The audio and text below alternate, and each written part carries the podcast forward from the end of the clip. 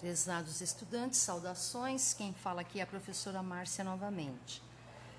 É, estamos iniciando aqui a leitura do nosso livro didático. É, iniciaremos na página 8, na unidade 1, né? Página 8, cujo título é Dança e Tecnologia. Então, começarei fazendo a descrição da imagem. Na página 8 e 9, né, a, a, imagem que nós temos aqui toma as duas páginas, né, a 8 e a 9. Ela tem um fundo preto e tem alguma coisa que pode lembrar linhas paralelas na vertical, é, que dão a ideia de uma grade, digamos assim. E por trás dela nós vemos um homem é, branco, em pé, com as mãos erguidas na altura do rosto, as mãos espalmadas erguidas na altura do rosto, e ele está usando uma camiseta e uma calça branca, e a gente percebe que tem uma luz, provavelmente, uma luz que projeta as próprias mãos dele na camiseta. Ou é uma projeção de sombra, ou é uma estampa é, sugerindo isso. O texto inicia da seguinte forma: A dança e as outras manifestações artísticas sempre utilizaram os recursos tecnológicos disponíveis em cada época para desenvolver suas linguagens. Atualmente, os recursos tecnológicos digitais oriundo, perdão, oriundos da era da informação têm sido cada vez mais usados na pesquisa de processos criativos em dança, propondo novas formas de espetáculo que podem combinar essa, essa linguagem artística a novas tecnologias. Muitos recursos tecnológicos, como proje projeções de vídeos, animações, recursos multimídia, vêm sendo utilizados como elementos cênicos e interativos, como podemos observar na imagem da coreografia Hakanai que abre esta unidade. Então vocês veem essa imagem que nós observamos aqui, trata-se de uma coreografia. Obviamente é uma fotografia, né? não é um filme, então a gente não vê o movimento. É, num quadrinho aqui à direita na página 9, você vê uma observação. Dançarino interage com imagens virtuais em movimento na coreografia Hakanai, dos artistas franceses Clarice Bardaine e Andrian Mondot, Chennai, Índia, 2018. Logo acima você vê a seção Trocando Ideias, onde tem algumas questões que depois farão parte da atividade que nós vamos fazer. Passando para a página 10, nós já encontramos o primeiro subtítulo: Tecnologias associadas à dança. O ser humano sempre buscou formas para vencer obstáculos em relação às diversas atividades em sociedade. Dessa maneira, desenvolveu e inventou instrumentos com o objetivo de otimizar o seu rendimento e facilitar seu dia a dia. Todas as mudanças que afetaram e afetam a vida das pessoas ao longo da história como as transformações incorporadas ao modo de produção nas revoluções agrícola e industrial, as inovações quanto ao armazenamento de dados resultantes da tecnologia das informações e muitas outras estiveram relacionadas a esse objetivo. Então, imagino que vocês conseguiram entender, né? Que o ser humano, na sua busca por soluções de diversas situações na, na própria sociedade, né? o, ser humano sempre viveu nisso, né? nessa, nessa tentativa de superar situações e nas relações com os outros seres humanos. Né? Então, ele sempre procurou é, inventar coisas para melhorar o seu rendimento e facilitar a sua própria vida. É isso que está sendo explicado aqui nesse primeiro parágrafo, certo? E com isso, é, essas mudanças, essas invenções, essas descobertas sempre foram é, promovendo o que nós chamamos de desenvolvimento e evolução do ser humano. No parágrafo seguinte, na arte, a tecnologia também implica novas maneiras de ver, sentir e criar. Ao longo da história, a dança dialogou com as tecnologias disponíveis em cada época. Várias foram as tecnologias inventadas para os espetáculos, como iluminação a gás, cenário com máquinas capazes de elevar os bailarinos no ar, sapatilhas de ponta, refletores, tecnologia digital, entre outras. Então, aqui na, nesse segundo parágrafo, foram mencionadas algumas tecnologias que foram usadas no decorrer do, do, da história, né, do desenvolvimento humano, inclusive na própria dança. Então, na apresentação teatral, quando não tinha energia elétrica, eles usavam energia a gás para poder fazer a iluminação dos teatros, ok? É, as, muitas situações, em peças teatrais ou em dança, os dançarinos, nas narrativas que eles faziam, nas danças que eles faziam, eles tinham que dar saltos imensos ou, ou assim, muitas vezes eles eram erguidos, né? Então tinham é, tipo de, um tipo de máquina que conseguia fazer isso. Depois vieram as sapatilhas de ponta, os refletores, a tecnologia digital e muito mais, ok? Continuando a leitura, outro subtítulo, título, Sapatilha de Ponta. Quando surge o balé romântico entre os séculos XVIII e XIX, a temática dos espetáculos girava em torno de um mundo idealizado, encantado, imaginário, habitado por fadas, feiticeiras, bruxas e outros seres. Então, nesse, nesse, nesse contexto, bruxas, fadas, é, feiticeiras, seres fantásticos fazem coisas que normalmente o ser humano não faz, certo? Então, para isso, precisava de uma tecnologia ou de alguma coisa que desse esse efeito. Continuando. Os coreógrafos e bailarinos começaram a pesquisar movimentos que dessem a impressão de leveza para o corpo durante a execução dos passos de dança. Nesse período, as sapatilhas de ponta começaram a ser utilizadas, conferindo às bailarinas a aparência de um ser onírico, fantástico. Em 1832, a bailarina Marie Taglioni, que nasceu em 1804 e morreu em 1884, dançou o primeiro espetáculo de balé inteiro na ponta dos pés, mudando assim a maneira de dançar o balé certo? Então isso foi em 1832. Aí vocês viram que tem aí no livro uma palavra grifada, né, em amarelo, onírico. E logo do lado esquerdo vocês veem que tem um quadrinho explicando o que é onírico. Onírico é relativo ao mundo dos sonhos. OK? Logo abaixo vocês veem uma litogravura, litogravura colorida de Marie Alexandre Aloff. O que, que é a Maria, Marie Alexandre Aloff? É quem fez a litogravura, certo?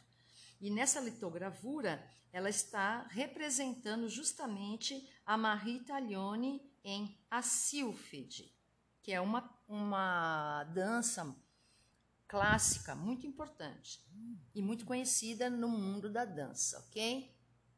E aí, olha só, aqui ela está representando nessa, com essa, nessa litografia, com esse corpinho, esse vestidinho, tudo tão lindinho, né?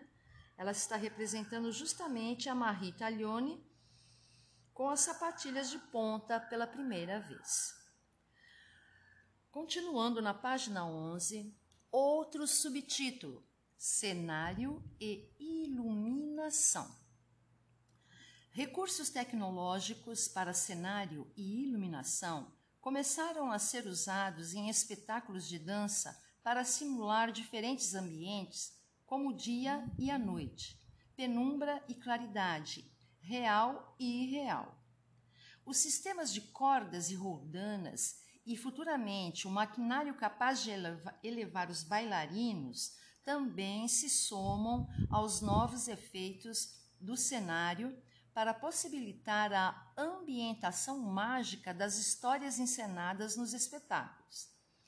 E aí nós vemos uma outra imagem, e nesse caso é uma fotografia realmente em branco e preto, tá? onde você vê uma mulher com uma roupa branca, longa, e além da roupa dela, né, um vestido longo, branco, ela tem como se fosse assim um, um véu, alguma coisa que ela consegue fazer com que esse, esse tecido é, leve flutue no ar.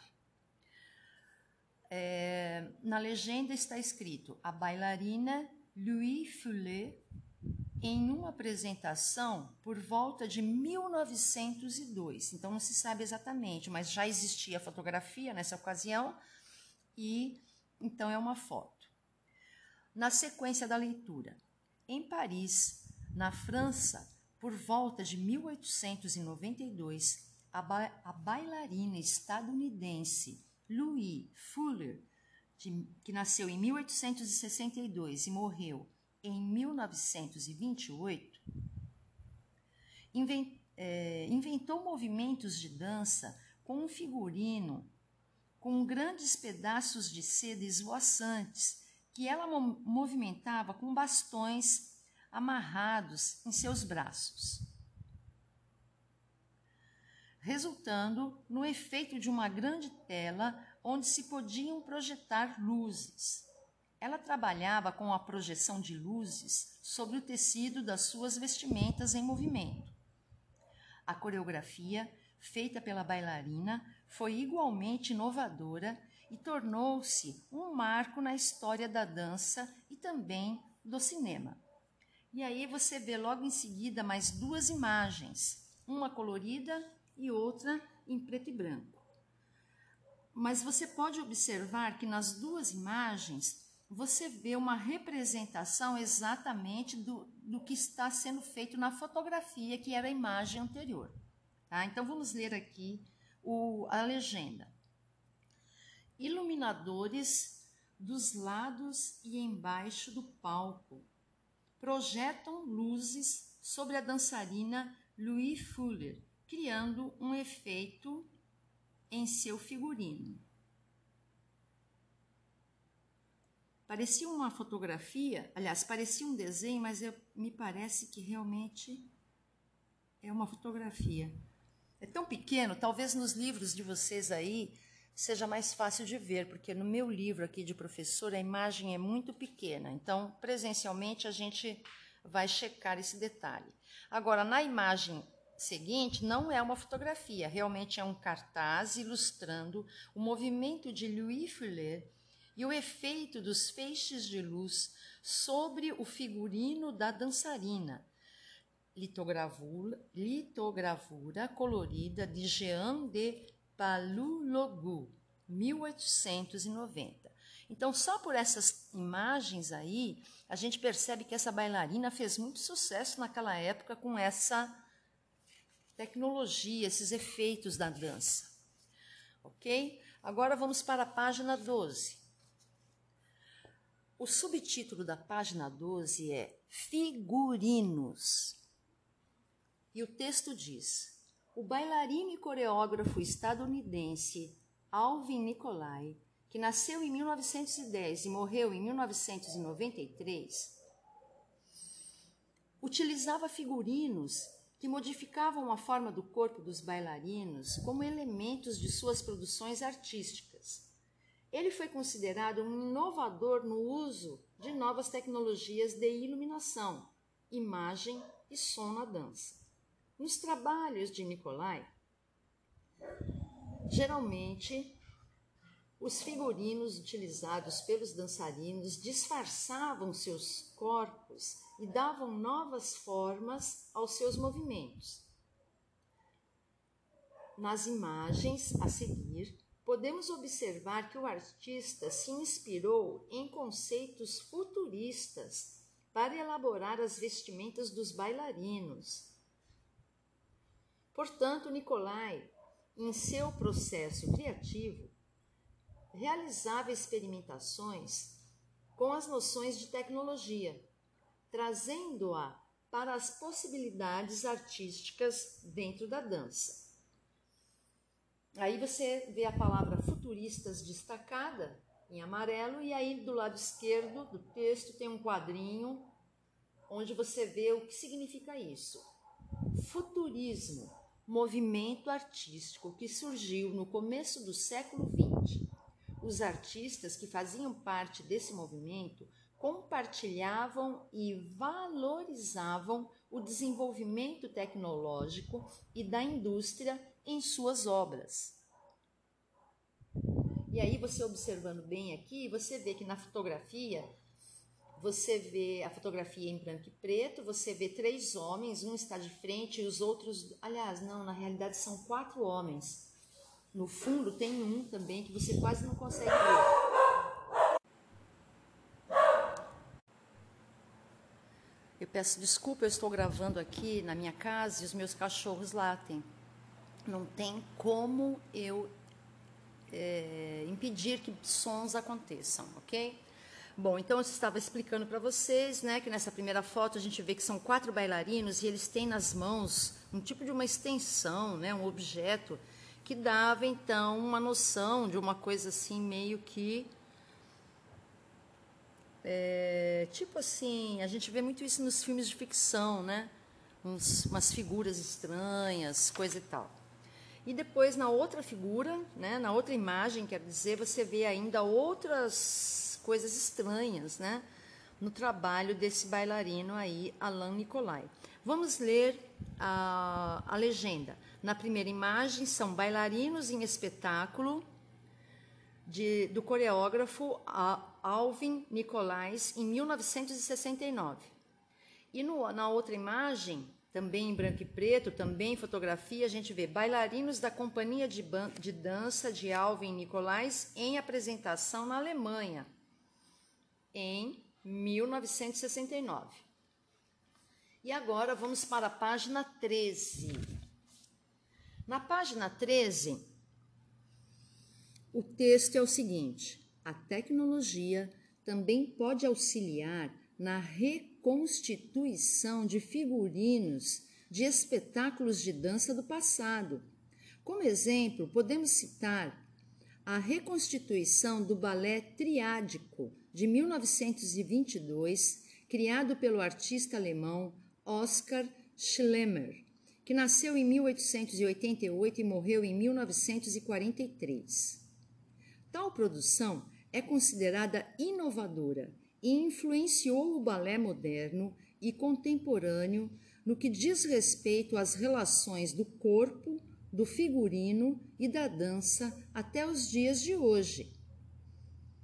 Então vocês vejam que um trabalho que foi feito em 1922, é, já naquela época, já era bem modernista, trazia já uma série de de elementos assim que eram extremamente assim vanguardistas, né? Estavam à frente do seu tempo.